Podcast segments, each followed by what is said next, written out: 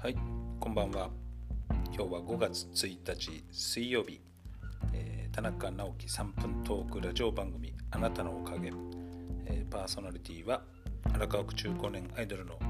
田中直樹がお送りします。えー、今日は目の前のことをコツコツとということで、えおかげのねお客様で学生の頃から、え来ていただいてるんですけれども、えその頃はね映像制作などをするようなサークルに入ってて。で就職先もやはりそういうテレビ局関係だったりね制作会社希望で就活をしてました。でねいろいろそういう話をずっとしてたんでなかなかねテレビ局が難しいっていう感じではありましたけどもなんとかね希望の、えー、制作会社へ就職できましたね。初めはねその面接の時もやっぱり自分のね望むところの仕事はないよと言われてたみたいで本人はねあの情報バラエティをやりたいなっていう方になってるんですけど今はね、え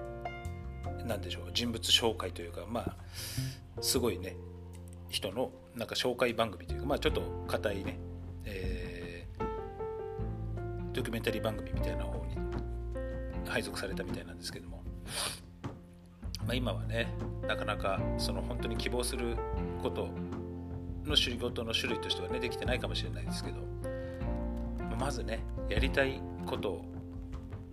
やる前にね目の前のやるべきこと与えられたね目の前のやるべきことをコツコツとねちゃんとできる人にはやっぱり少しずつねやりたいことへ近づいていくと思うんですよね。なんでねまずひとっ飛びやりたいことからどんどん始めるんではなく今やるべきことをコツコツやってる人の方がしっかりと実績も実力もついてね本来のね、え、やりたい仕事へ近づいていくんじゃないかなと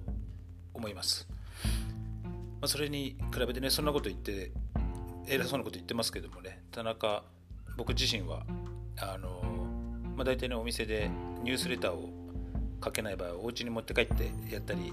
えー、求人だったりね何かしらのこう更新の方をお家でやろうと思ってねいろんな持って持って帰って持って帰るんですけれども、まあ、実際ねそれやるべきことなんですけれども家に着くとですねやりたいことが優先になってしまいまして、えー、韓国ドラマをひたすら毎日見てもう毎日毎日またできなかったまたできなかったの繰り返しでですね、えー、ただひたすらやりたいことばっかりやってしまってやるべきことをうちに持って帰ってできてないっていうね、えー、ダメなダメダメなんですが。まあねやや分かってはいるんだけどなかなかできないっていうのがね人間で。だからこそやっぱりやるべきことのね目の前のやるべきことをコツコツとやるっていうのが大事だなっていう、まあ、そういうねお話でした、えー、本日はこれで終わりにします。3分トークラジオ番組あなたのおかげパーソナリティは荒川区中高年アイドル田中直樹でした。お疲れ今日もお疲れ様でした。それではまた明日。